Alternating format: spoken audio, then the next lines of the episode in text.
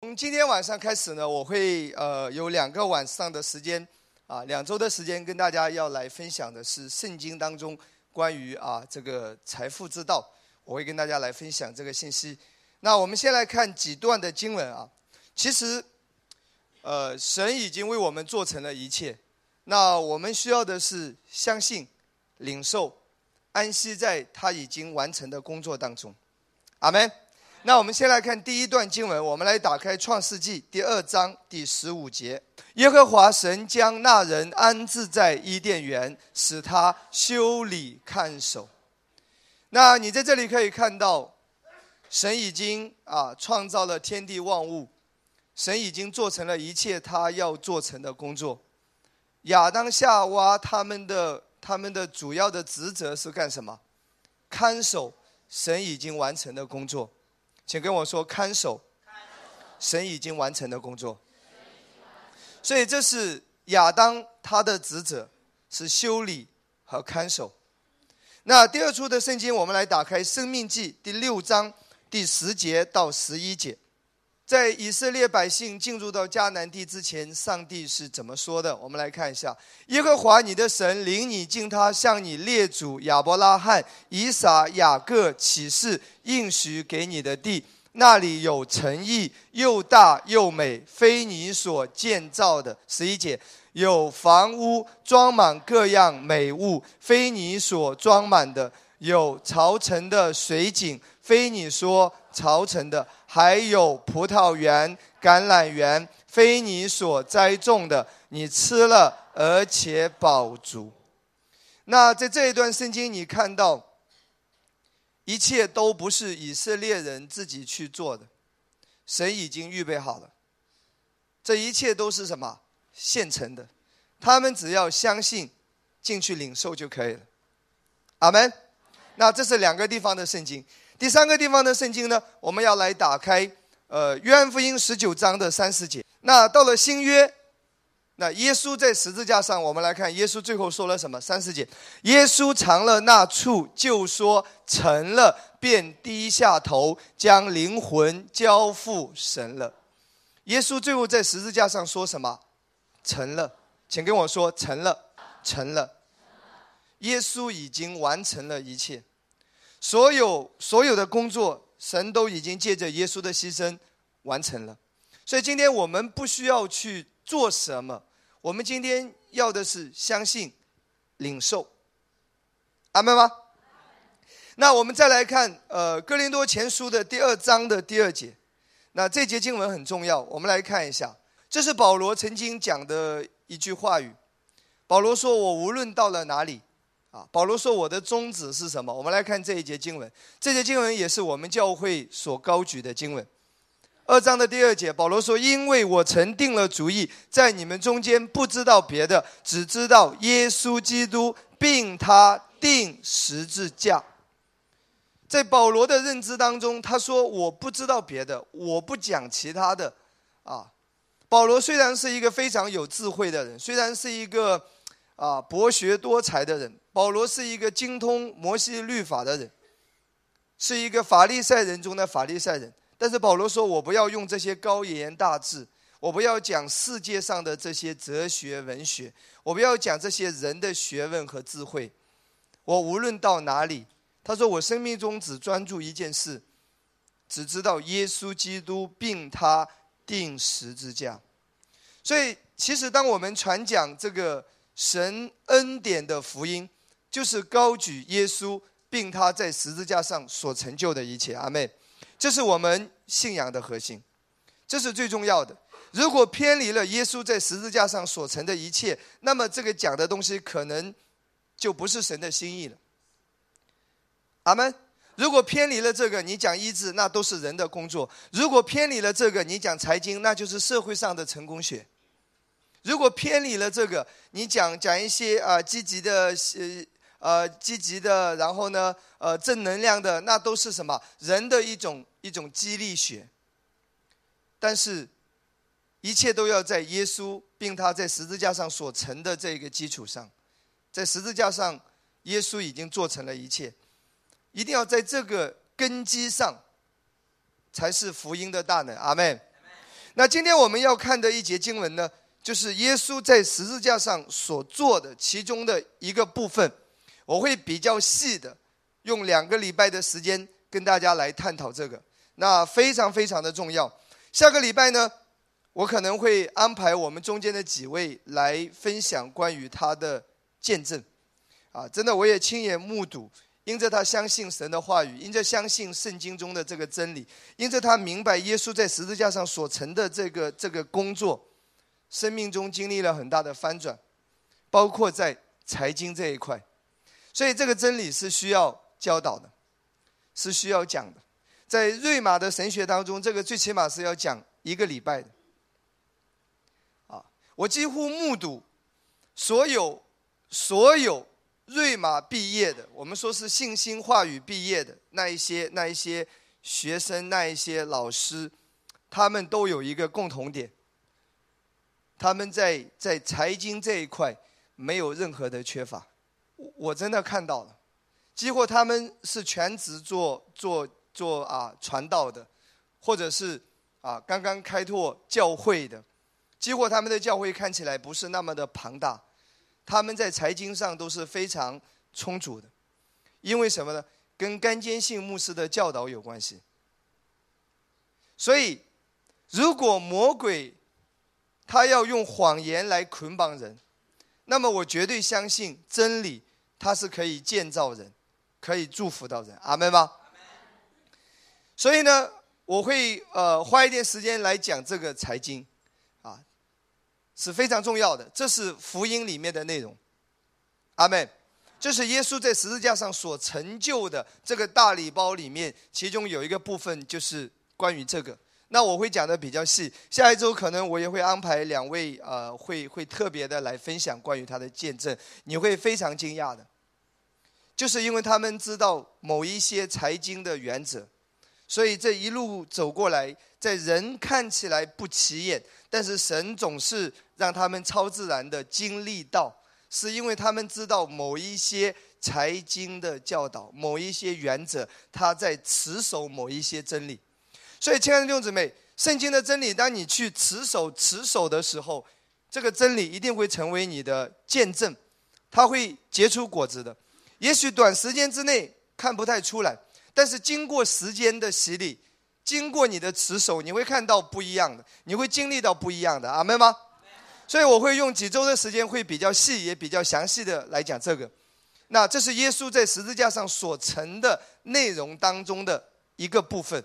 我们来打开《哥林多后书》八章第九节，你们知道我们主耶稣基督的恩典，他本来富足，却为你们成了贫穷，叫你们因他的贫穷可以成为富足。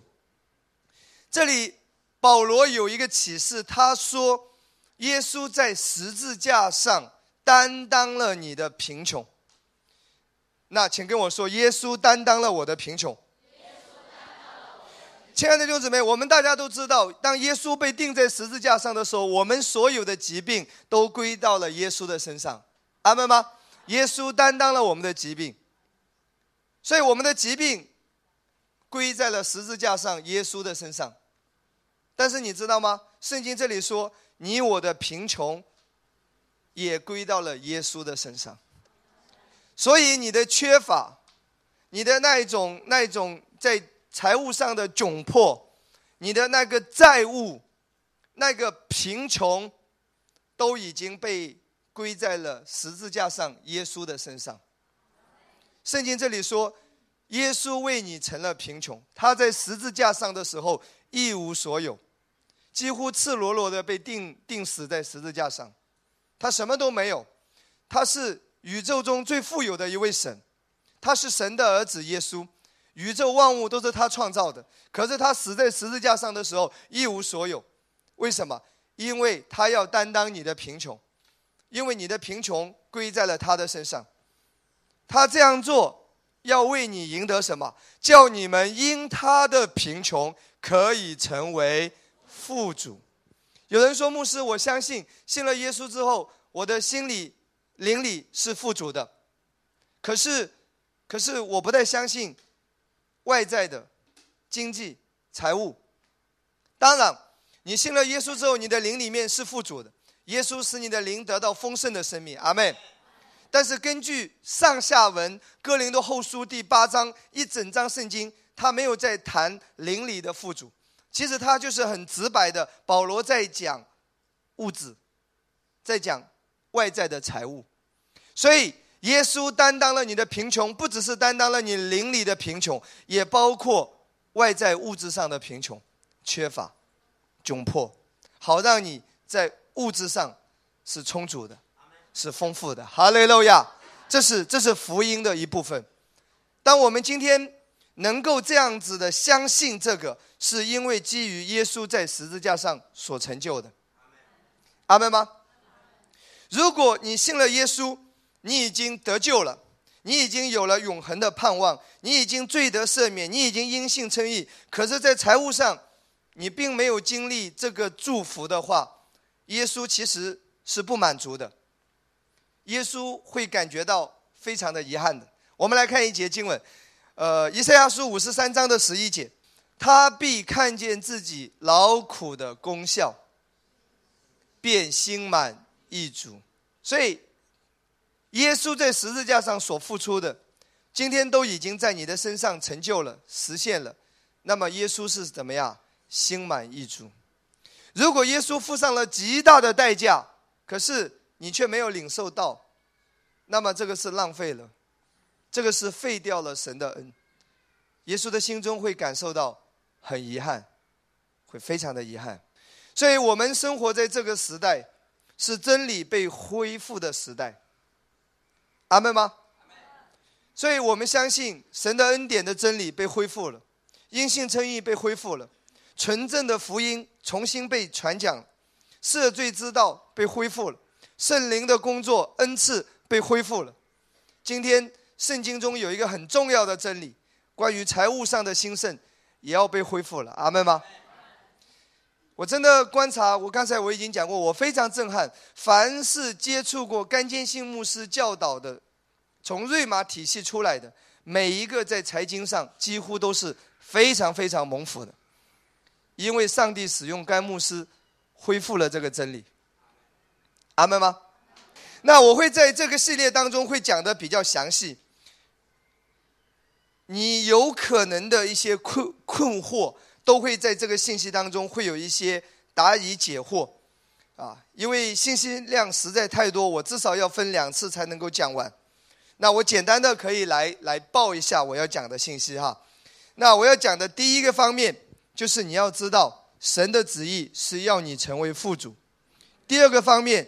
你需要知道，耶稣的福音也被称之为是贫穷人的福音。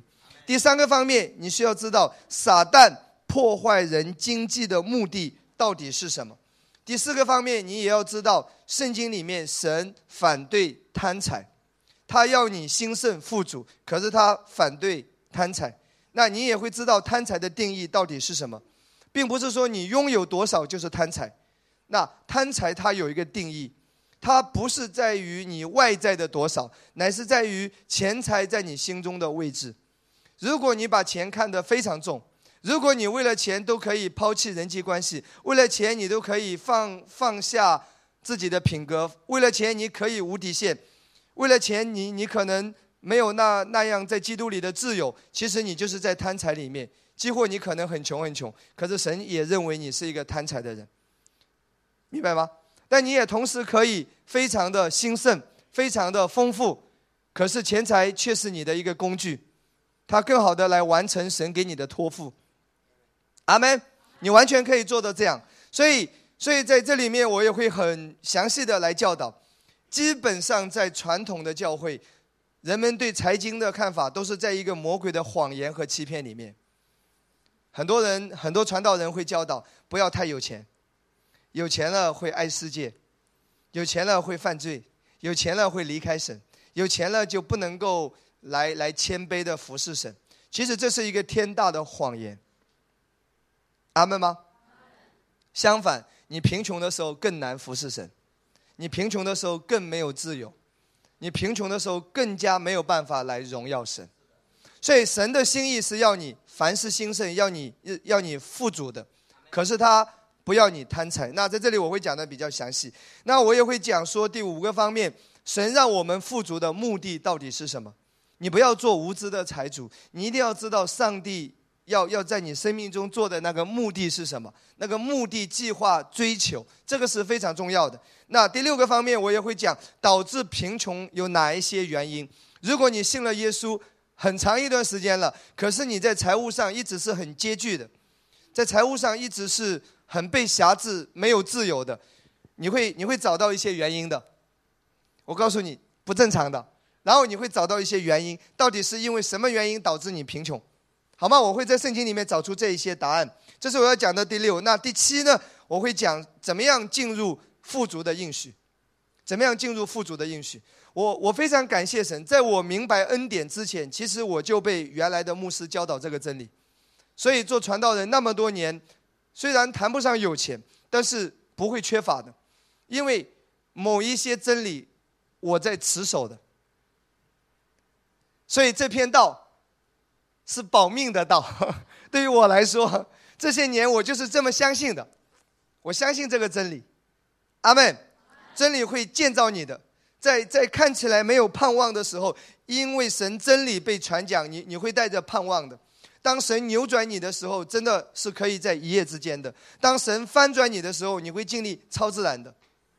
今天下午我也跟一个姐妹说，我我说我晚上可能会要你做见证，但但我没有感动，可能在下一周。他有很多的债务，但就是在这一个月之内，他经历了神超自然的一个一个一个翻转，债务几乎一夜之间就就被还清了，取消了。如果天堂是真实的，我也相信福音的大能是真实的。如果信仰只是讲一个。来生得永生，他只讲了一部分，对，那个是是真理，那个那个是最重要的，对不对？永恒是最重要的，但别忘了，你现在是活在今生，好吗？你一定要有有正确的掌握这些圣经里面关于财经的教导。其实这个教导很重要，它它不会让你呃不会让你什么都是乱搞。呃，然后乱祷告，但但你一定会是在正确的神的道当中来看待这个问题，阿门吗？那我在圣经里面也看到，有一个导致你贫穷的原因，就是懒惰，懒死了你，然后然后什么都不干，什么工作都都都做不好，到哪个公司上班都不会超过两个月，这个也会导致你贫穷的，会导致你。一事无成的，你需要改变的。恩典是让你分外的殷勤，明白吗？殷勤不可懒惰的。你你需要找出一些问题所在的。阿门。那今天说不是说你什么都不要做，然后就就就躺在床上等好了啊，人民币啊、美元啊、欧元啊、英镑啊，把我砸晕吧。不是这样子，神的道是实际的运用在你的生活当中。阿妹，神的道，它是运用在你的生活当中的。一个正确领受神道的人，一定是越来越好的，别人会看到你的见证的。阿妹，好吗？我会在这个信息当中会详细的跟大家来分享，OK 吗？好，那今天晚上呢，我们要开始我们的信息。好啊，财经之道啊，我要讲的第一个方面，神的旨意是要你成为富足。光这一句话就够颠覆你了。我不知道，如果你你做基督徒很多年，我不知道在今天之前，你的观念是什么。我们真的说，太多的基督徒，太多的教会，牧师给信徒的观念就是神要你贫穷。相反的，这是圣经真理。其实，如果你要说神的心愿、神的旨意是什么，神的旨意就是神的心愿。他是要你富足的，就像你做父母、做家长，你希望你的儿女贫穷吗？你希望他一事无成吗？你希望他每天都是温饱问题都解决不了吗？你希望他债务缠身吗？地上的父母尚且不希望儿女这样，何况这位天父？天父是超过地上的父母的，因为地上父母总有一些神经不正常的。啊，少数极个别，脑子不好使的。但这位天父，他是最有智慧的，他是最有爱的，他对我们的爱超过人世间所有的人。所以你一定要知道天父的旨意是什么，好吗？那我要来看的第一处经文在 PPT 上，约翰三书的第二节。亲爱的兄弟啊，我愿你凡事兴盛，身体健壮，正如你的灵魂兴盛。神的心意在这里讲得很清楚，他要你什么？凡事兴盛。凡事兴盛包含什么？你的每一个方面，你的婚姻、你的家庭、你的人际关系、你的工作，对吧？你的儿女。如果你做传道人，神希望你的教会是兴盛的，他不希望你的教会人数是越来越少，他不希望你教会一无所有。过去有一句笑话，叫做“穷的像教堂里的老鼠”，那个是魔鬼的谎言。神是要你兴盛的，阿门。所以神希望你的事工兴盛，身体健壮。神希望你身体健康，所以疾病不是来自于神。你千万不要以为生这个病是神要你生病，那都是错误的，那是谎言。神要你身体兴盛、健壮的，然后要你什么灵魂、灵魂兴盛。所以这里很清楚的看到三个兴盛。所以你的财经兴盛是神的旨意，凡事包含了你的财务状况、你的经济状况、你的收入，神要他。兴盛的。那下面我会让你看到，神他自己就是一位富足的神。哇，你觉得神是很穷吗？是很有钱。神是富足的神哈。我在圣经里面看到这些哈。神的宝座是什么做的？蓝宝石所造成的。势力的长老都是带着什么金冠冕？天使都是带着什么金腰带、金带子哈。约翰看见耶稣穿戴着用黄金做成的冠冕与袍子。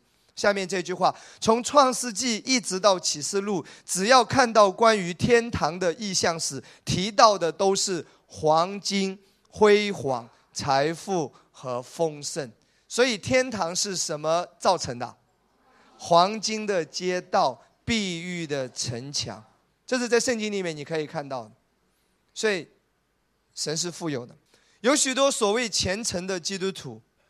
认为富足是邪恶的。当你这样认为的时候，如果你认同这个错误的观念和教导，你如同间接的认为神就是邪恶的，因为他太富有了。那我要来看的第二点，神所赐的福是叫人富足。那这是在箴言书十章二十二节，圣经清楚说的：耶和华所赐的福使人富足，并不加上忧虑。所以神的福。其中一个就是要你富足，富足是他的福来的。哈雷路亚！神把富有当什么赏赐，所以神要赏赐你，包括富有哈。敬畏耶和华，心存谦卑，就得富有尊荣，生命为赏赐。今天生命你都已经得到了，尊荣神要抬举你的，所以你不要只是为了一份工作而祷告，你应该要求一个职位。阿门！你要求在你的领域是尊荣的，是被抬举的，你一定要有这样的祷告，这是神的应许。富有，第四，他应许在基督里的供应是丰富的。菲利比书四章十九节：我的神必照他荣耀的丰富，在基督耶稣里，使你们一切所需用的都充足。神是什么？荣耀的丰富。神那里真的太丰富了，太荣耀了，所以神给我们的应许是在基督耶稣里。今天你我在基督里，使你一切所需用的都充足。所以你的生命中缺乏不是他的心意。你要学习财经之道，你要你要学这个教导。哈利路亚！如果一个教会很缺乏，那那是不对的。你要让神来供应这个教会，你要你要把道讲对，你要把福音讲正确，一定是什么充足的？阿门吗？这个观念是很重要的。其实教会就是天国的大使馆。你知道大使馆是由谁来供应的？大使馆不是由所在的那个国家来供应的，大使馆是由背后。所代表的那个国家来供应的，你知道吗？如果如果美国驻中国的大使馆，他所需要的一切，包括车子，全都是美国运过来的，进口的，是背后的国家来供应这个大使馆一切的需要，明白吗？如果这个国家是非常非常富有的，他的大使馆设立在非洲一个最穷的地方。但是他不需要担心的，他的大使馆都是背后强大的国家来来运营、来支持、来供应这一切的。阿妹，跟那个所在的那个那个非洲很穷的国家是没有关系的。所以教会是天国的大使馆，神的同在在教会，教会就是代表耶稣同在的地方。所以教会是由天堂来供应的。哈利路亚，阿门，阿门。我这么多年去中国很多的地方传道，我过去是非常失望的。我去到一些教会讲道，我道讲的好不好，他记不住的。他总是记住我这次有没有给他带点钱，因为你是从温州来的，你们温州教会比较有钱，你一定要给他留下点钱。他跟你连接的目的不是要你这个道，他跟你连接的目的是希望你赞助他盖个小教堂。替他付个房租，供应他一些需要，给他送个什么破电视机，送个投影机，他要的是这个。其实，其实当然教会是可以彼此帮助的，但是你知道吗？根本的问题是，他不知道耶稣是他的供应，天国是他的供应。我再说一次，一个教会的讲台，如果道讲的是对的，如果福音讲的是正确的，他不可能会缺乏的，因为圣经说了。我的神必照他荣耀的丰富，在基督里，使你们一切所需用的都充足。阿门。哈利路亚。如果是神呼召你来服侍的，你不需要担心你吃什么用什么，你不需要担心你的供应，神在供应你，一切是充足的。阿妹。很重要。好吗？如果如果你要服侍神的这个道，你一定要好好听，保命的。哈利路亚。来看下一段，他应许一人的家中必富有不缺，这些都是他的应许。诗篇一百一十二篇二到第三节，他的后裔在世必强盛，正正直人的后代必要蒙福。他家中有货物有钱财，他的公义存到永远。诗篇三十七篇第二十五到二十六节。我从前年幼，现在年老，却未见过一人被弃，也未见过他的后裔讨饭。他终日恩待人，借给人，他的后裔也蒙福。神应许一人的家必富有不缺。跟我说，我是一人。神供应我，阿门。第六点，他应许以他为牧者的必不致缺乏。大家很熟悉的经文，二十三篇的第一节：“耶和华是我的牧者，我必不致缺乏。”他是你的牧者。好，我要讲的第二大点，耶稣的福音也称之为贫穷人的福音。啊，两处经文啊，马太十一章第五节，就是瞎子看见，瘸子行走，长大麻风的捷径，聋子听见，死人复活，穷人有福音传给他们。所以这个福音也是穷人的福音。那下一段，路加第四章十八到十九节，主的灵在我身上，因为他用高高我，叫我传福音给贫穷的人，差遣我报告被掳的得释放，瞎眼的得看见，叫那受压制的得自由，报告神悦纳人的喜年。在旧约，喜年是五十年才一次，跟我说五十年才一次。所以在旧约，那一些奴隶，那一些穷人，他们千盼。万盼日盼夜盼，每天掐着手指算，喜年快来了，喜年快来了，再等个三年，喜年就要来了。当初被那个地主霸占的房屋，当喜年一到来的时候，房屋归还。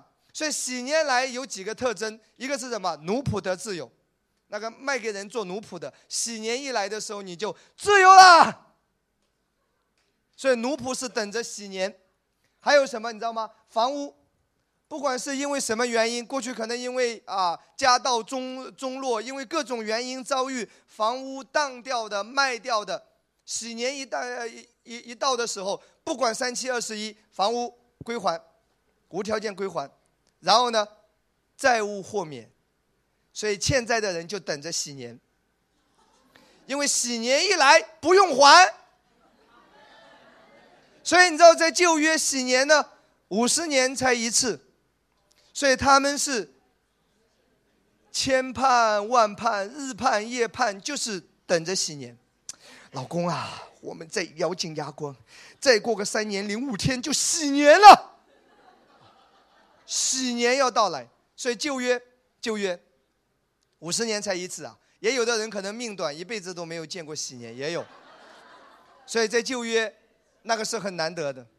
但是今天好消息是，新约耶稣来了，每一天都是喜年。哈利路亚！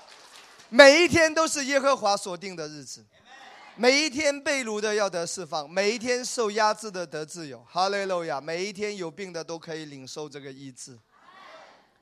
所以你知道吗？所以今天新约耶稣的福音，它其中一个就是把贫穷除掉。阿门。它是穷人的福音。福音的本质是关于耶稣并他所成的。阿门。但福音关于耶稣和他所成的当中，有一部分就是消灭贫穷。阿门吗？来看下一段。从全世界来看福音的大能，罗马书一章十六节，福音本是神的大能，要救一切相信的人，不管你是谁。那你会发现一个很奇妙的现象：福音传到哪里，哪里都会发生改变的。你会看到一个现象啊，福音到任何一个国家，福音到任何一个地区，它都会带来几个现象：野蛮的会成为文明。你知道以前很多非洲那些地方都是吃人的，当福音一进去之后，就文明了，改变了。以前很多的地方是不穿衣服的，当福音一进去之后，就文明起来。福音，然后落后会成为先进。你会发现最发达的国家都是基督教国家，非常奇奇妙的，非常非常奇妙。贫穷会成为富足。最有钱的国家，你发现都是跟基督教的文明有关系的。我也常常跟很多人传福音，啊，他们也讲到各种宗教，但你但你会发现，福音带来的果效是明显的。阿门吗？如果一个迷信的信仰，它一定是带来什么捆绑、咒诅、落后，一定是这样子。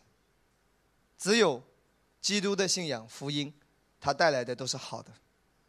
好的果效，所以福音是有大能的。福音在哪里出现，其中就是把贫穷消灭掉。越基督基督化的国家，越有钱。你你很简单去看一下韩国和朝鲜的区别，你你会发现福音在哪里兴旺，经济也在哪里兴旺。有人说，过去的二三十年，影响中国经济的一群人是温州人。啊你会发现福音在温州之前是最兴旺的。温州几乎每一个村都会有教堂的，信耶稣的比例是非常高的，甚至有一些都是全村信的，百分之八九十信的，那个比例是非常非常高的。有一本书叫做《教堂与经济》，啊，它是它是成正比的，因为看到福音的果效，就是其中一个就是把贫穷消灭掉。诗篇三十三篇十二节，以耶和华为神的那国是有福的，他所拣选为自己产业的那民也是有福的。耶稣所到之处带来什么？供应与富足。我们大家都知道，圣经里面记载，耶稣到了哪里就是赶鬼医病，对不对？叫受压制的得自由。阿门，认同吗？但你别忘了，耶稣到了哪里，钱也出现，供应出现。我我让你看一些例子哈。耶稣诞生在哪里？约瑟和玛利亚的家里，你知道，本来约瑟和玛利亚也是皇裔啊，皇裔啊，因为都是追随到大卫嘛，其实都是大卫的子孙的，是是跟大卫有关系的。他们本来是皇族后代，可是到了那个年代的时候，他们已经是家道中落了。约瑟是什么木匠了，已经是对不对？啊，已已已已经不是那么个富有了。可是你知道吗？当耶稣一出生之后，你看到什么？我们来看马太第二章十一节，三个博士来朝拜，对不对？有人说是从东方来的，从中国来的，有很多人是这么解经的，你知道吗？甚至我告诉你，那三个博士是根据什么来朝见耶稣的？星星、星象。所以你知道吗？星象学最早出现是是为了让人去看到神的心意。哎，请听好，古代圣经还没有出现，所以他们没有办法来来明白认识神，所以很多人会透过星象。可是到了现在，你知道吗？魔鬼就错误的使用，魔鬼就欺骗，让人也要搞这种星象，看星星。现在不可以了，因为你不需要靠这个来引导你，因为你现在有圣经、圣灵来引导你。阿门。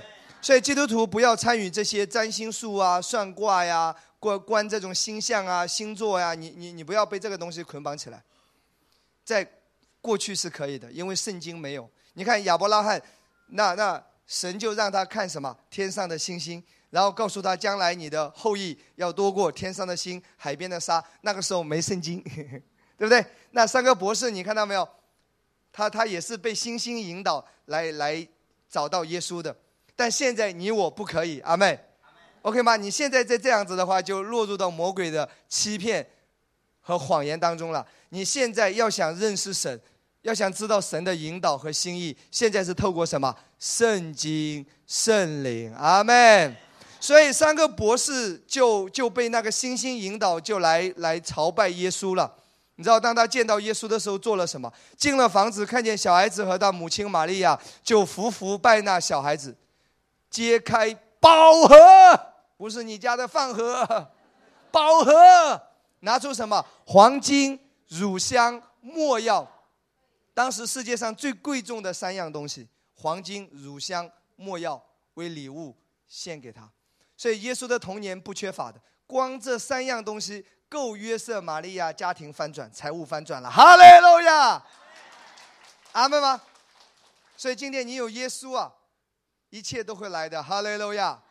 那第二个例子来看，耶稣让渔夫满载而归啊。西门说：“夫子，我们整夜劳累，并没有打折什么，但依从你的话，我就下网。他们下了网，就圈住许多鱼，网险些裂开，便招呼那只床上的同伴来帮助。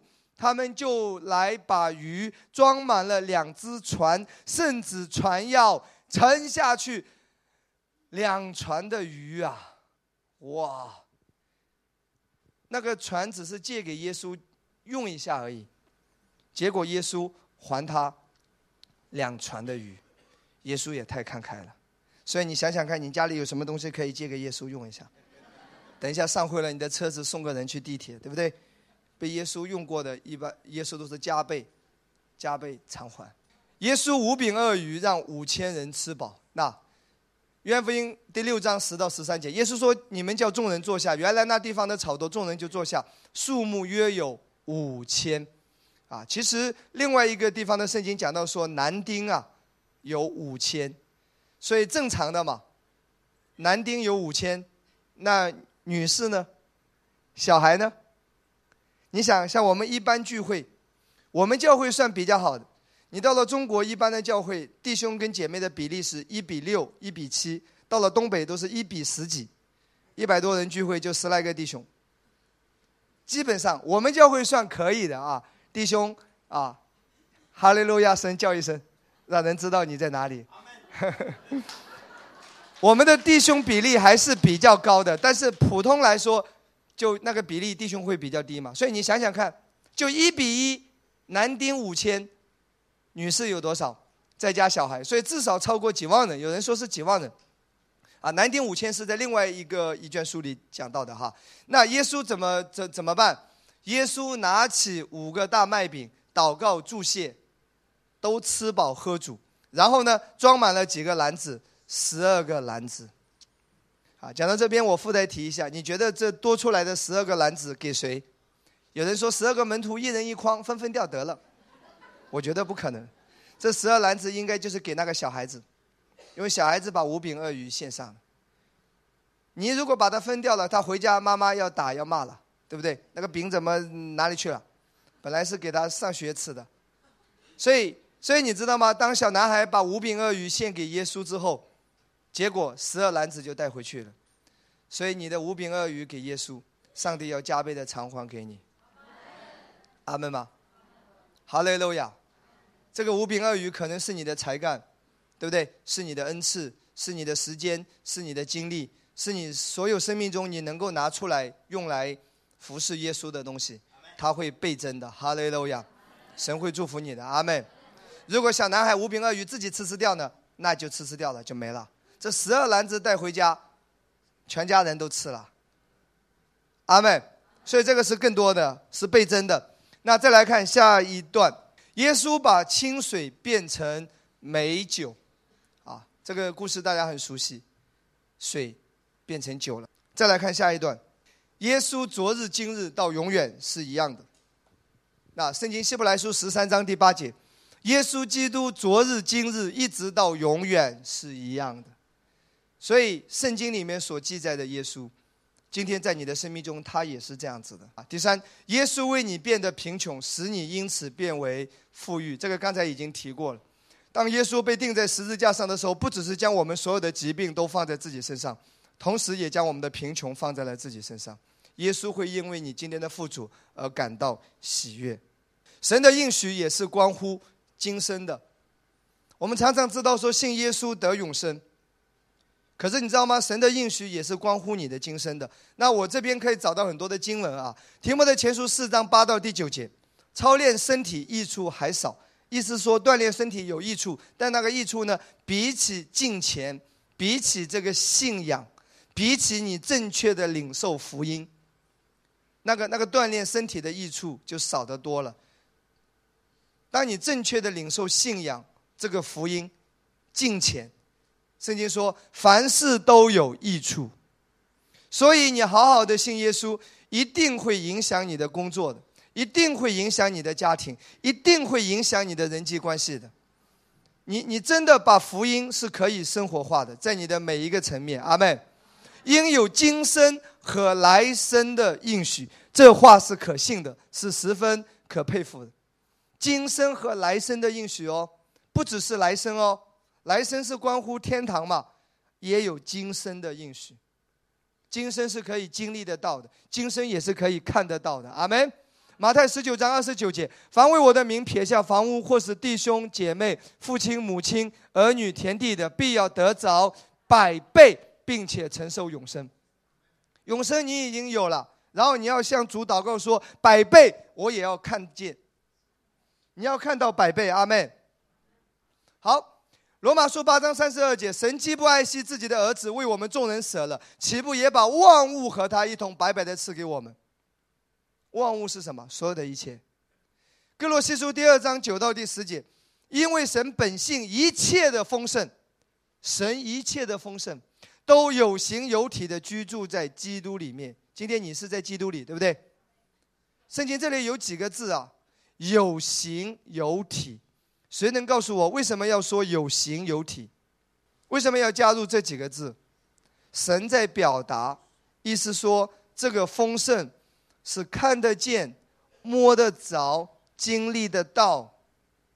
它不是一个精神寄托，它是实际。会彰显，让你经历到、看到、感受得到的，这叫有形有体。好，那下面我要讲的第三点，那撒旦呢？如果神的旨意是要你富足兴盛的话，那撒旦呢？他破坏人经济。那我看了一下，有几个目的，这里至少会看到五个目的。那你真的会发现，异教信仰越猖狂的地方，有一个特征。贫穷。有人说啊，布达拉宫里面所有的神像都是金子包的。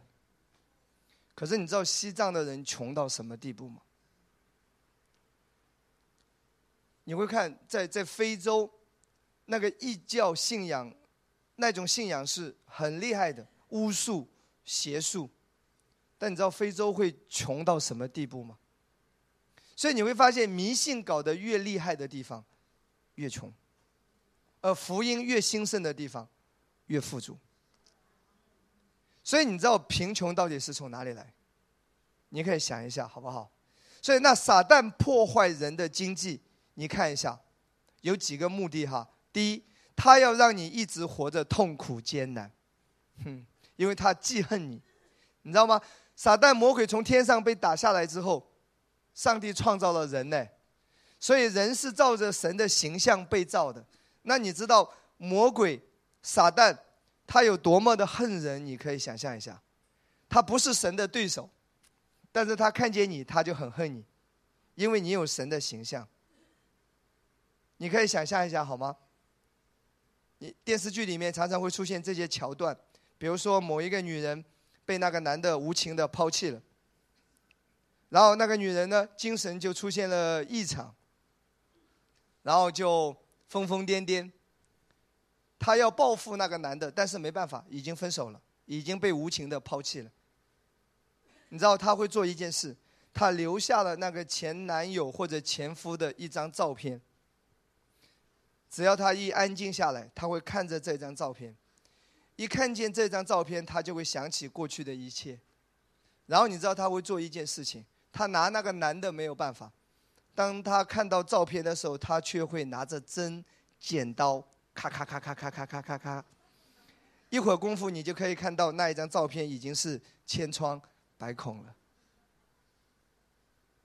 这种桥段有印象吗？你知道吗？撒旦从天上被打下来之后，上帝创造了人，人是照着神的形象的，所以撒旦非常的恨你，他非常的恨人，你知道吗？不管你是基督徒还是非基督徒，撒旦都是非常恨你的。他恨你，你知道吗？他就是要你艰难，要你痛苦。他要拉你一起下地狱，他要跟你，他要他要让你跟他一起进入到地狱，他需要拉一些垫背的，所以魔鬼会疯狂的偷窃、杀害、毁坏，所以贫穷也是魔鬼用来折磨人的一个方法。现在你明白吗？神是一位好神，神是美好的神，阿妹，所以他要让你一直活着痛苦艰难，这样他才会开心一点。然后下一段。好，让你活在困境中，不能够荣耀上帝。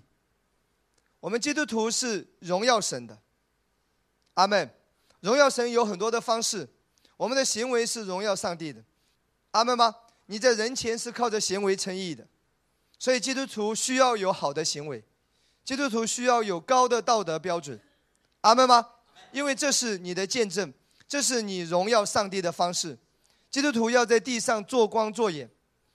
但是你知道吗？除了你的你的行为品格能够荣耀神之外，你的实际状况也是荣耀神的。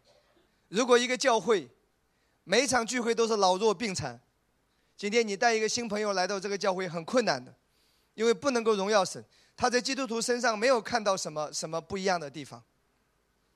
你明白我在讲的吗？OK 吗？神爱穷人。但神不希望你一直活在贫穷里面，神爱卑微的人，但神他渴望提升你，抬举你。哈利路亚，阿妹。他爱你没有没有问题，但是他要改变你，他要提升你，因为你是神的见证，你被用来荣耀神的。哈利路亚。很多年前，啊，我我到了一些北方一些特别落后的地方讲道，我常常会听到一些见证。什么见证呢？很多的姐妹，她她先生，或者她家里的什么亲戚，几乎从来不去教会的。但是当我们去讲道的时候，他们那一天会来教会的。有一天我讲完道之后，有一个姐妹跟我说，她先生今天来聚会了。我说来聚会，感谢主啊，这有什么奇怪的？后来她告诉我，她说她先生对信仰有好感，但从来不来教会。但你来了，他就来了，为什么呢？因为他先生在当地也算是一个层次还是有有社会层次的人，他平时不愿意来，觉得坐个小板凳都是这些老弱病残，跟你们在一起降低他档次，你知道吧？不愿意的，你别跟他讲那么多属灵，他觉得跟你不搭，你这群人跟他不搭。但是你知道吗？当当我们去讲道的时候，那个姐妹对他先生说：“明天的讲道人是温州人啊，年轻人啊。”可能在他的印象里面，认为温州人嘛都是千万富豪、亿万富豪吧，他可能认为都是这样。所以他他就很谦卑的坐在那里听到，他心里想：温州大老板都是信耶稣的，都是传道的。他心里会平衡一些。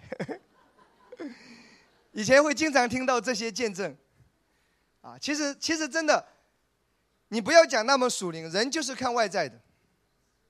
所以如果你要想更好的荣耀神，你只是仅仅有内心，其实还不够的。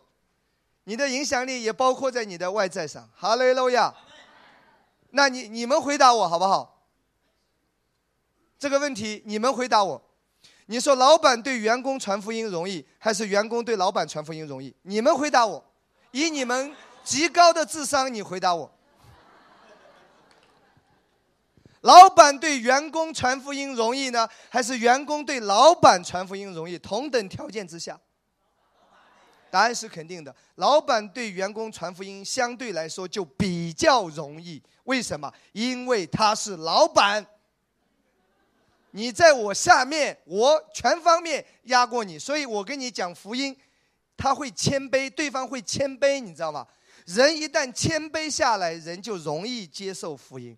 但是在在不要讲那么属灵，在在没有说那个属灵的层面的条件的。这个这个除外，人就是看外在的。你知道很多知识分子在国内基本上不信耶稣的，为什么到了外面留学都成为基督徒？一到了那里，人家傻了，为什么？各方面比你厉害，所以跟你讲福音，人家就容易容易接受。在这里，他觉得我知识文化最高位，你都比不过我，对不对？有没有发现？我们以前常常说，我去啊，不好意思，我没有地域歧视啊，没有的，没有的哈。我到了一些比较落后的地方，你知道，常常有有一些当地的长老牧师会跟我说，他说他们当地的很多人，其实在当地当时都没有信耶稣的，但一旦到了温州打工啊，然后做生意啊，很容易回来都成为基督徒。为什么呢？因为他说在当地都是觉得自己可以的。都 OK 的，你一般人还比不过他。可是他到了一个更发达的地方，他发现很多的企业家都是基督徒，哎，很多很厉害的人都是那么热心虔诚的基督徒，所以他一下子谦卑下来了，你知道吧？他觉得自然而然谦卑下来，一旦谦卑下来，神的话语福音就进入到他了。虚心的人有福了，天国是他们的了。哈利路亚，你知道吗？所以，所以你知道，神要使用我们。成为一个有影响力的人，神要提升你，所以你不要只是要求一个工作，你还要求一个职位。阿门，这个会让你更好的来荣耀上帝，会会更好的来来传扬福音的。阿门吗？因为你你会有更多的话语权，说话的权利。如果你层次太低，你连说话的权利都没有。谁要听你讲？是不是？就像前前前前段时间朋友圈发一个小视频啊，那然后然后一个马云在那里讲话，旁边有个男的一直在笑。我从来不在乎钱，钱在我心中不算什么。我最开心的时候是一个月赚九十一块钱的时候。有有有有有记得这个吗？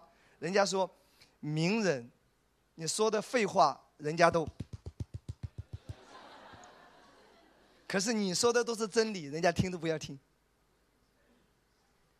你知道其中不一样的在哪里？因为人家有社会层次了，他有这么多钱了，他讲什么都是对的，你明白吗？你你层次很低，你讲的对的，人家也不要听的，你明白吗？所以从某个某个角度上来说，神要提升你，你会更好的来荣耀神。哈利路亚！认可的人说阿妹，哈利路亚！这个祝福要发生在你的身上。这是一个观念，亲爱的弟兄姊妹，很重要的，你一定要知道神的心意。你你可以更好的为福音做见证的，阿妹。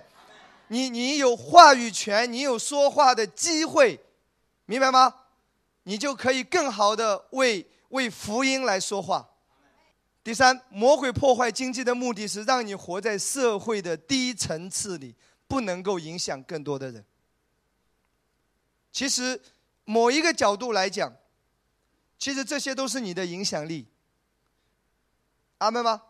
影响力是包含每一个方面。影响力，神要让你影响更多的人。有人说，我到底多赚一点钱好呢，还是少赚一点钱好呢？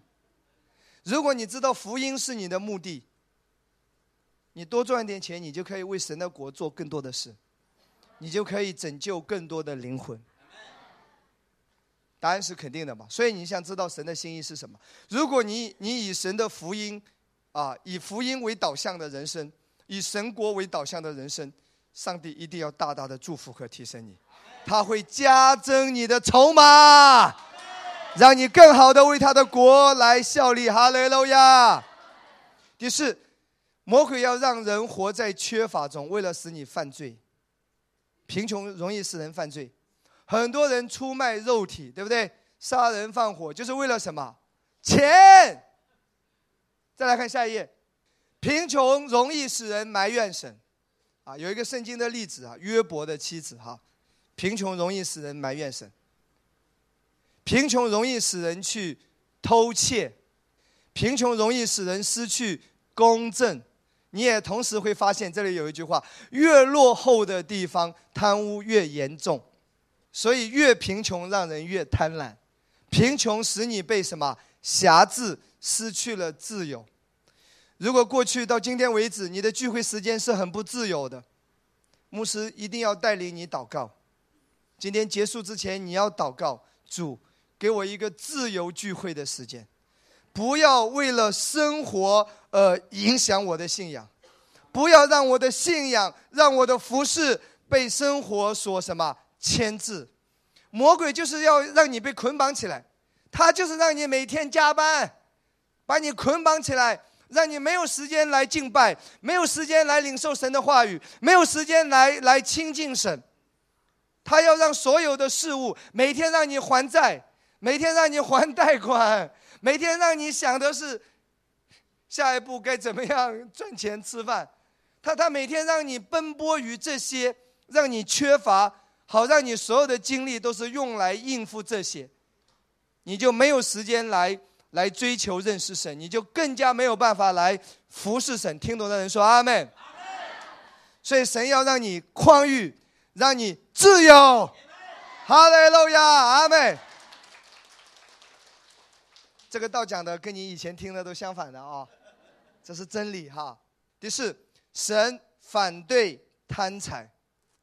这是我今天要讲的一个很重要的。刚才讲了那么多哈，神的心意，那圣经也明确讲，神反对贪财。我们来看提摩太前书六章第十节，贪财是万恶之根，有人贪恋钱财，就被引诱离了真道，用许多愁苦把自己刺透了。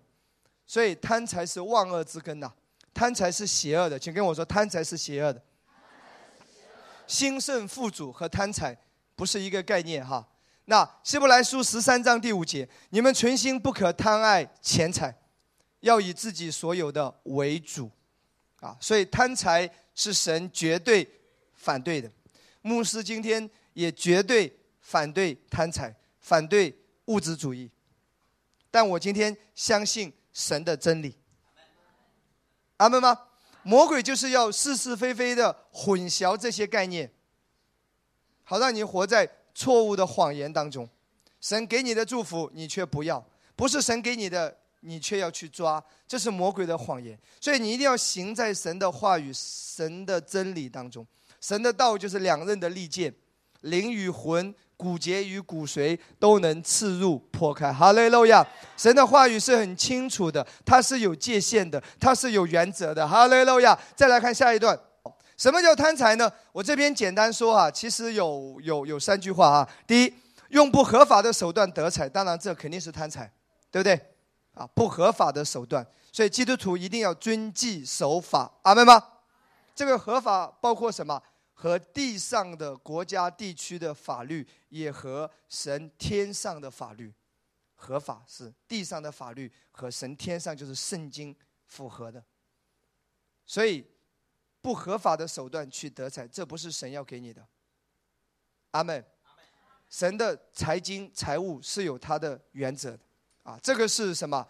神使你富足，必不加上忧虑，是没有忧虑的，啊，这个是靠谱的。神要让你在平安当中，在安息当中。哈利路亚。提摩太前书三章第八节说：“哈，这里也讲到不贪不义之财。那箴言书二十八章的第二十节，想要急速发财的，难免受罚。所以基督徒一定要有法治概念，这个非常非常重要，一定要合法。君子爱财，取之有道，一定是很重要的。啊，阿妹吗？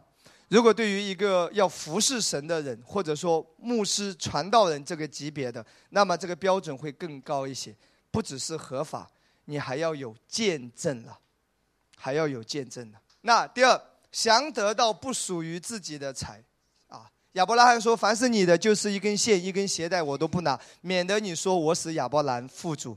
不属于你的，你是知道的，你就不需要去去怎么样了，对不对？啊，你的产业坐落在佳美之地，啊，你的产业实在美好，神给你的那一份。”啊，不不属于你的，你就不要了。哈利路亚，阿门吗？这是亚伯拉罕的原则。第三句话，成为钱财的奴仆。什么叫贪财？成为钱财的奴仆。今天这个每个人需要在神面前有这样的一个祷告：到底钱财是主人，还是你是主人？啊，如果你是主人，你就可以支配钱财；如果钱财是主人，那就钱财来支配你。神要你成为真正的财主。神不要你成为钱财的奴仆。这里有一句话很有意思哈，当圣灵感动你的时候，你能拿得出来吗？圣灵明明感动你了，应该要支持某一个施工，或者圣灵明明感动你了，应该要啊十一奉献，或者说圣灵已经明明感动你了，应该要这样子那样子。可是你总是找很多理由。其实你知道吗？在你的心中。其实你已经是奴仆了，你你没有那么自由，你知道吗？神要我们成为一个自由的人，哈利路亚！自由是你能够支配钱财，哈利路亚！可是你有再多的钱，你都不能够去用它的时候，不能够去支配它的时候，其实你你还是一个奴仆。亲爱的弟兄姊妹，你是一个奴仆的心态，还是一个贫穷的灵在辖制着你？你穷的就只剩下钱了，你知道吗？所以，所以富足一定是从哪里开始？从心灵里面开始的。阿门。那我要讲完这一段，我就今天这一刻先做一个总结。我要为大家来祷告哈。那我们在圣经里面可以看到，那神让我们富足的目的到底是什么？提摩在前书六章十七到十九节，不要做无知的财主，要明白神富足的目的。阿妹。你一定要知道，神让你富足、让你经济提升的目的是什么？我们从十七节开始，你要嘱咐那些今世富足的人，不要自高，也不要依靠无定的钱财，只要依靠那厚赐百物给我们享受的神。又要嘱咐他们行善，在好事上富足，甘心施舍，乐意供给人，为自己积成美好的根基，预备将来，叫他们持定那真正的生命。我要讲啊，神让我们富足的目的有三个。那第一。就是为了让我们享受十七节，只要依靠那厚赐百物给我们享受的神，所以神让你经济改善，就是让你日子过得好一点。阿门吗？记得哦，死的时候一分都带不走的哦，死之前花完啊。洋人就是这种心态的，要么捐就，等一下跟你讲，其实他们是知道这个道理的。那你知道吗？有一个有一个很大的富豪，死之前钱全部都捐掉，只留下一点点给他儿子。这个跟中国人的思维是很颠覆的，你知道？你知道国外很多富豪都是这样子，所以有人就问他说：“你辛辛苦苦挣了一辈子，你为什么不给你的儿子留一些钱，而只给他留一点点？”他说了一句话，他说：“如果我儿子没用，我全留给他都败光；如果我儿子有用，那他也能像我一样创造财富的。”哈利路亚！哇，这观念太厉害了，你知道吗？其实都是很多圣经的观点，啊。最高境界其实都是全捐的，你会发现，慈善家那些富豪最高境界都是全捐，你会发现这个问题的，亲爱的弟兄姊妹，其实这个跟圣经的文化是很像的，啊，好吗？啊，这个等一下再讲。那现在你要知道说，上帝要改变你的经济状况，其中也是包括让你怎么样，让你能够日子过得好一点。所以在你的工呃，在你的能力的范围之内，你应该要让你活着稍微好一点。好吗？明白吗？OK 吗？所以姐妹们该打扮打扮一下，我认为有必要的。啊，再不打扮都老了，是不是？这个观念都相反的啊，对不对？爱美之心，人皆有之嘛，对不对？这个也是上帝创造的嘛。哎，其实是没有问题了，你知道吗？如果如果在你能力范围之内，有时候聚会时间稍微晚一点，你就打个车回家，打车费用不完的天堂上。有一天你到了天堂上，看见彼得，哎，彼得说：“哎呦，你来了，你来了，你来了！”哎呀，就带你天堂逛一下，然后带到你自己的房间，然后你就看见两个麻袋，哇！你就问彼得这两个袋子里面是什么？彼得说：“是你在地上的打车费。”可是我怎么看见两个麻袋？彼得说：“这边写着是五十万，这里写着是一百七十五块。这个一百七十五块是你在地上的时候，总共在小兵牧师教会聚了十几二十年，你就花掉了一百七十五块打车费，那个几十万都没花，你到了天堂了，你知道吗？这是一个笑话，是一个笑话，请听好。其实你知道吗？”很多时候，你不要为了说，哎呀，我要提前十分钟走，为什么？我公交车免得又没。如果这个道真的能够改变你的生命，如果你真的能够遇见神，享受到神，亲爱的弟兄姊妹，这些其实该用用啊，观念还是要调整啊。啊，当然我不是说叫你浪费，也不是说叫你奢侈，对不对？你走路锻炼身体也是好的，没有问题。在你的能力范围之内，但很多人确实是太过于苛刻了，太过于吝啬，太过于没有去支配神要你支配的那一些钱财。所以在你的能力范畴之内，其实你完全可以有时候让自己稍微享受一下，没有问题了。阿门吗？牧师绝对没有叫你浪费，好不好？也绝对没有叫你奢侈，而是说在能力的范畴之内。其实很多人来说，真的是需要调整一下。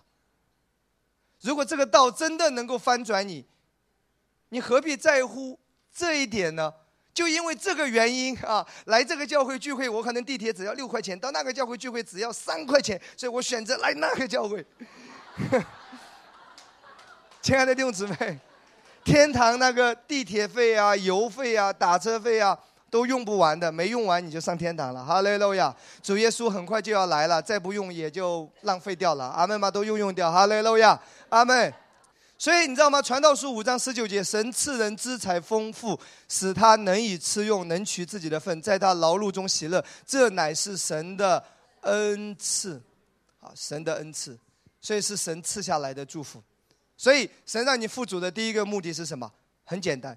就是希望你生活过得好一点，就这么简单了，好吗？很直接了。来下一页。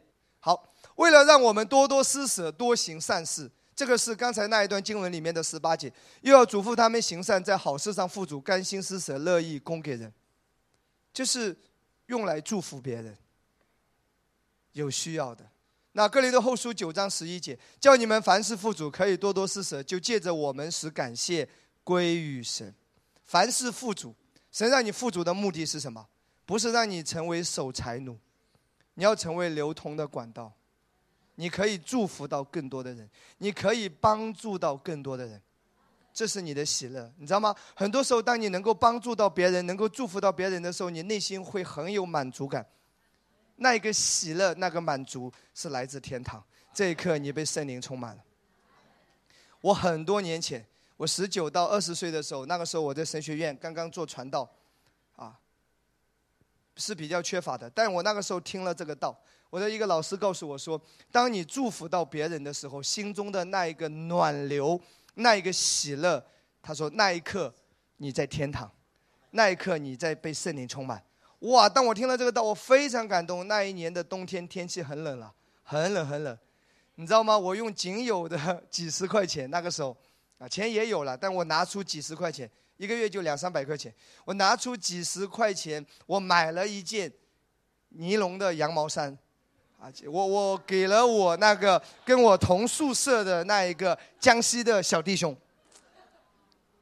我那一天把那一件衣服送给了他，几十块钱，不是羊毛衫，羊毛衫很贵的，几十块钱。我的能力只做到这一件，这一点，我记得是蓝色的。当他穿着那一件羊毛衫在我们宿舍走来走去的时候，我仿佛那一刻我在天堂。我经历到了，经历到了那一种喜乐，那那一股暖流在在你的心中，真的你感觉到哈利路亚哦，太好。所以你知道吗，亲爱的弟兄姊妹，如果你你没有祝福别人、帮助别人，从来都没有过，其实你是享不呃你你是享受不到那个那个耶稣的爱到底是怎么样的爱，天赋是怎么样的天赋。如果你你没有活在爱中，你没有活出这个爱，其实我可以说你你不认识神，你不认识神，你根本不知道神是怎么样子。让帮助别人成为你的习惯，所以我会发现，我原来在律法之下有很多优良传统。其实那个那个教导是对的，那个没有律法。他说那一刻是是你心，上帝在你在你心中，你你那一刻你真的是与神面对面了。那这个才是真正的被圣灵充满。圣灵充满不是啊啊大叫，你不要把圣灵想成这样子好吗？当然当然，那也是可能某一些人的一彰显，对不对？但那一刻你很安静，可是就是圣灵充满，你在与神面对面，你在体会天父的心。哈利路亚！冬天很快就要来临了，看看你跟你家隔壁邻居，看看那些孤儿寡妇，看看那些有需要的穷苦的人，让帮助别人成为你的习惯。你仿佛会感受到说：“哇，天堂与神同行。”哈利路亚！呜，阿门。好，那我要讲的，再来看下一个富足的第三个目的是什么？积攒财宝在天上。你来看啊，《提摩太前书》六章十九节，为自己积成美好的根基，预备将来。哇，叫他们持定那真正的生命。记得哦，给出去的才是你的，留下来的不是你的，因为给出去的，为耶稣的缘故给出去的，都是积攒财宝在天上。你在为将来预备，你在你在投资永恒，你知道吗？这里说只要积攒财宝在天上，给出去的才是你的。所以你知道很多慈善家为什么裸捐的？我觉得他应该能体会到基督信仰的真谛的可能。也许他不是基督徒，但是在那个文化和氛围当中，他已经被那个精髓影响到了。其实你知道吗？从圣经属灵来说，今天。你死去的时候，你银行账户，你所有的一切，你说你有多多少套房子，你说你你多么有钱，啊，这么多年积攒下来的一分都不会被带入到天堂。可是你为了耶稣的缘故，你你你你做的任何慈善啊，帮助孤儿寡妇，你你做的任何的捐献，你知道都会被带入到天堂上。下面重头戏来了，我要跟大家来讲这一段经文。那在这段经文里面，我有一个启示。那我们我们仔细来看一下这一段经文哈，好不好？那第一节到第九节啊，我们等一下来看十四节哈。耶稣又对门徒说：“耶稣要讲一个比喻啊，这个比喻呢，就是关乎这个钱财的事情。注意哦，耶稣在表达真理，耶稣在带出真理。来看，有一个财主的管家。”别人向他主人告他浪费主人的财物，主人叫他来对他说：“我听见你这是怎么样呢？把你所经营的交代明白，因你不能再做我的管家。”那管家心里说：“主人辞我不用我再做管家，我将来做什么呢？锄地无力，讨饭怕羞，这是今天很多年轻人的一个现状，对不对？拉板车没力气，捡垃圾怕丢人，然后呢又要过好的生活，对不对？这个是不对的啊！所以这里你看，那怎么办呢？”他说：“我将来做什么呢？所以呢，啊，他下面说好叫人在我不做管家之后接我到他们家里去。于是把欠他主人债的一个一个叫了来，问头一个说：你欠我主人多少？他说一百卤的油。啊，管家说拿你的账，快坐下写五十。问第二个说多少呢？一百十麦子。管家说拿你的账写多少？八十。主人就夸奖这不义的管家做事聪明。”因为今世之子在世事之上，交比光明之子更加聪明。意思说，这个管家比很多基督徒都聪明。等一下我会告诉你为什么啊？我又告诉你们要借着那不义的钱财结交朋友，到了钱财无用的时候，他们可以接你们到永存的账目里去。为了让你比较好懂，我就举这个例子，好不好？大家来看这里，可以吗？举个例子啊，我今天是是主人，我发现这个管家呢不忠心，我要把他辞退。明天辞职走人，今天是你最后一天，所以最后一天他是有权利的，因为他在管理主人的整个家业嘛，对不对？可能主人几百个亿、几千个亿的身价都是他在管理，都是他说了算。所以今天是他最后一天，他要为自己的将来做打算啊！我明天就辞职了，我怎么办了？所以呢，这个管家做了一件事啊。根据圣经啊，我只是举一个例子，好吧？那个管家做什么呢？他就拿起账本来看看，他看到第一个人啊，郭云年，你欠我主人一百万，拿你的账本写五十万，只要写，只要还五十万。然后呃，菲姐，你你欠这个主人是五十万，拿你的账本写二十万，只要还二十万。然后第三位，你欠主人的账本是十万，你只要还五万。注意注意哦，本来欠一百万，现在只要还多少？五十万。本来欠五十万，现在只要还多少？二十万。本来欠十万，现在只要还多少？五万。当我这么做，当这个管家这么做的时候，你知道他在花谁的钱？主人的钱，老板的钱，钱又不是他的。所以今天记得，你所有的钱本来都不是你的，金子银子都是耶和华的，你只是管家而已。你你是那个不义的管家，你知道吗？所以你知道吗？当我这样子做了之后，在我有权利的范围，我这么做了，我明天就下岗辞职了。没有工作了，主人这里用不用不到我了。但是你知道这三个人，五十万被我减免了，只要对不起，一百万只要还五十万，五十万只要还二十万，十万只要还五万，他们三个会怎么对待我？你想象一下，明天我就可以去他们家，每人家至少吃一个月，大包小包拎回去，各种卡都往我口袋里塞，肯定是这样，是不是？只是一个比喻啊，你知道吗？对于我来说。我今天拿着账本写一下，你知道我我在做什么？跟我说，给出去的才是我的，都是主人的，对不对？可是只有这一刻，我给出去的，我代替主人给出去的，才真正跟我有关系。听懂的人说阿门。因为等我下岗之后，他们会纪念我的，他们会照顾我的。所以我应该是多给一些才对，你知道吗？这只是一个比喻。所以这个主人就夸奖你来看啊，主人就夸奖这不义的管家做事聪明，因为今世之子在世事之上，交比光明之子更加聪明。意思说，世界上的人在这些事情上都这么聪明，光明之子就是基督徒，很多时候都不明白这个道理。下面说，我又告诉你们，借着那不义的钱财结交朋友，到了钱财无用的时候，他们可以接你们到永存的账目里去。注意，永存的账目，你知道吗？基督徒离开世界的时候，一分钱都带不走的。可是你在地上为耶稣的缘故，为主的名，所有用掉的钱，花掉的钱。在永存的账目里都记录在那里，那个才是你的，否则都只是数字而已。能明白吗？所以基督徒，你知道吗？你一定要明白，给出去的是你的，留下来的不是你的。再来看下面，继续看下来哈，下一页。好，人在最小的事上忠心，在大事上也忠心。在最小的事上不义，在大事上也不义。其实刚才是一到第九节，现在是第十节，讲到小事中心，大事也中心。所以这个小事，神认为是什么？钱财。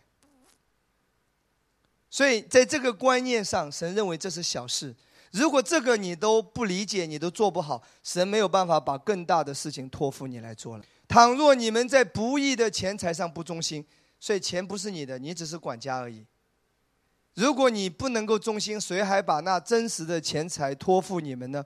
倘若你们在别人的东西上不忠心，谁还把你们自己的东西给你们呢？一个人不能侍奉两个主，不是恶这个爱那个，就是重这个轻轻那个。你们不能又侍奉神又侍奉马门。耶稣在讲基督徒对财务的态度。弟兄姊妹，你知道吗？今天我要告诉你，你越认识神。你会把钱看得越轻，你钱看得越重，你越没有认识神。不是重这个就是轻那个。所以，所以明白吗？神认为这是神的观念。然后耶稣讲完了这一番话之后，你知道会有什么反应吗？法利赛人是贪爱钱财的，他们听见这一切话就嗤笑耶稣。如果你是贪爱钱财的，你心里一定很不爽。今天听我讲这个，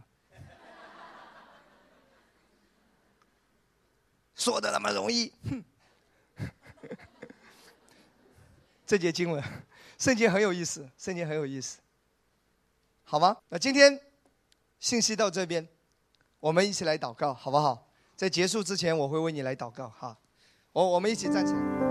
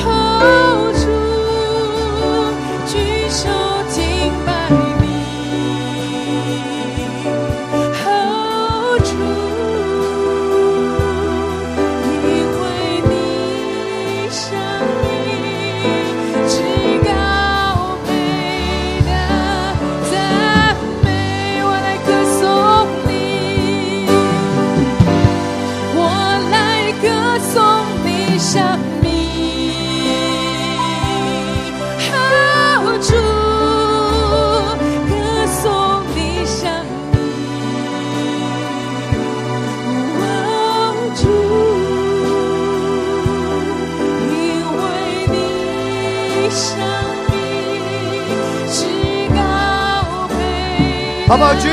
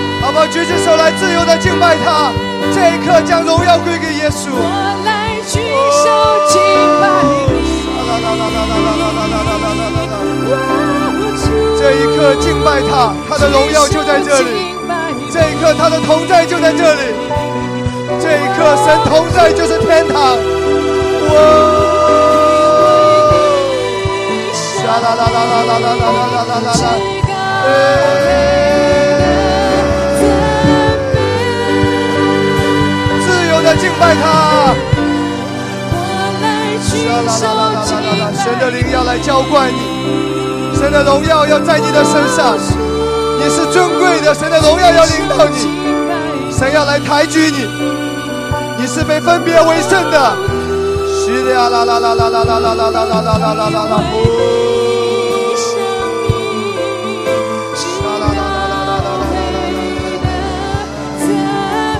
自由的敬拜他，自由的敬拜他。我看到那个荣耀的恩高，那个分别为圣的恩高要高没在你的头上。神说你是我拣选的，你是尊贵的，我要使用你在职场，我要使用你在职场。是呀啦啦啦啦啦啦啦啦啦啦啦啦啦啦啦啦啦啦！神要来使用你，这一刻你是被分别为圣的，那个特别的恩高要高在你的头上。哇！沙啦啦啦啦啦啦啦嘿！沙啦啦啦啦啦啦，呼啦嘎巴巴巴巴巴巴巴巴！你说主啊，我愿意一生的来荣耀你的名，我愿一生来荣耀你，为你而活。沙啦啦啦啦啦啦啦啦啦嘿！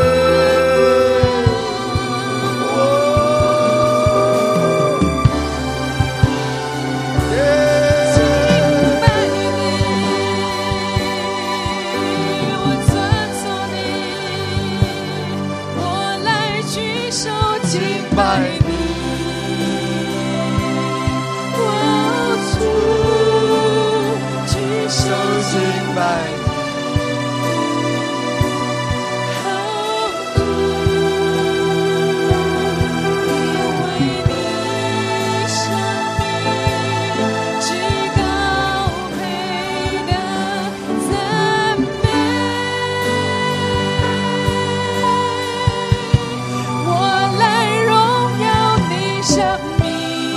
我来荣耀你的生命，耶稣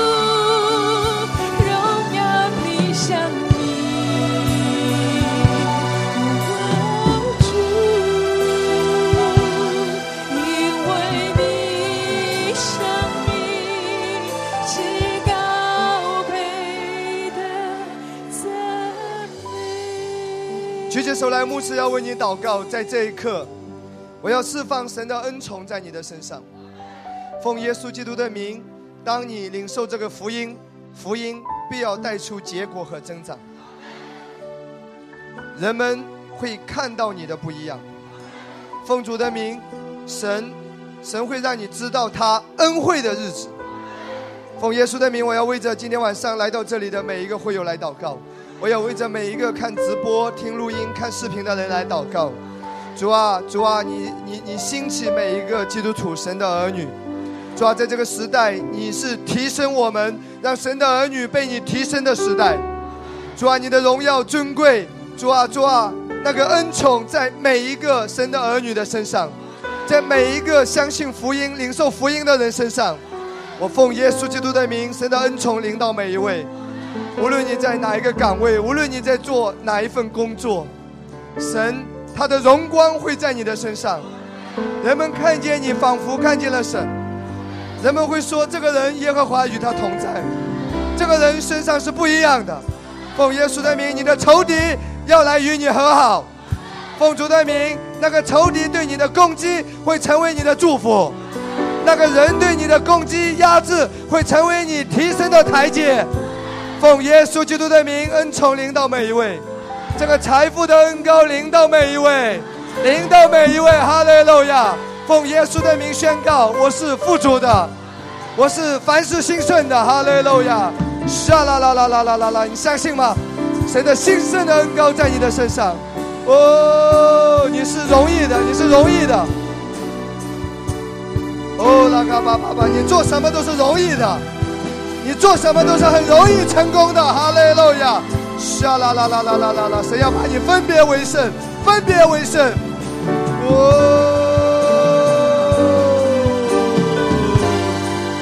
家庭的财务的翻转要领到你，奉耶稣的名，超自然的翻转要领到今天晚上的每一位，要领到教会的每一位会友，奉主的名。奉主耶稣的名，那个翻转，超自然的翻转，会看到的，你会看到的。哈利路亚，荣耀归给耶稣吧，赞美耶稣吧。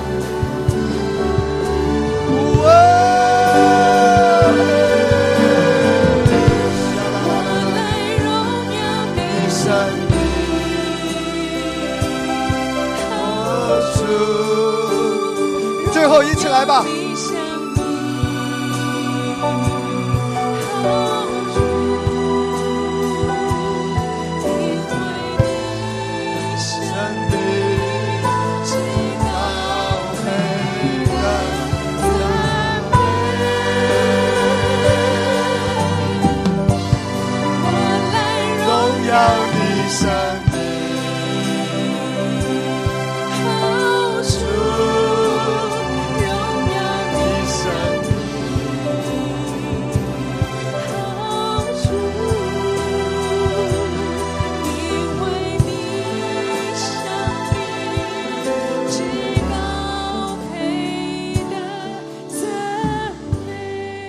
声荣耀归给耶稣，哈利路亚！祝福每个人回去的路上车上平安，祝福每个家庭未来的一周平安，祝福每一个亲人都是平安的。未来的一周，主啊，让每个人亨通顺利。主啊，你帮助我们，有你的恩宠，一切是容易的。感谢耶稣，祝福我们，感谢耶稣，荣耀归给耶稣，赞美耶稣，谢谢耶稣，奉耶稣基督的名祷告，阿门。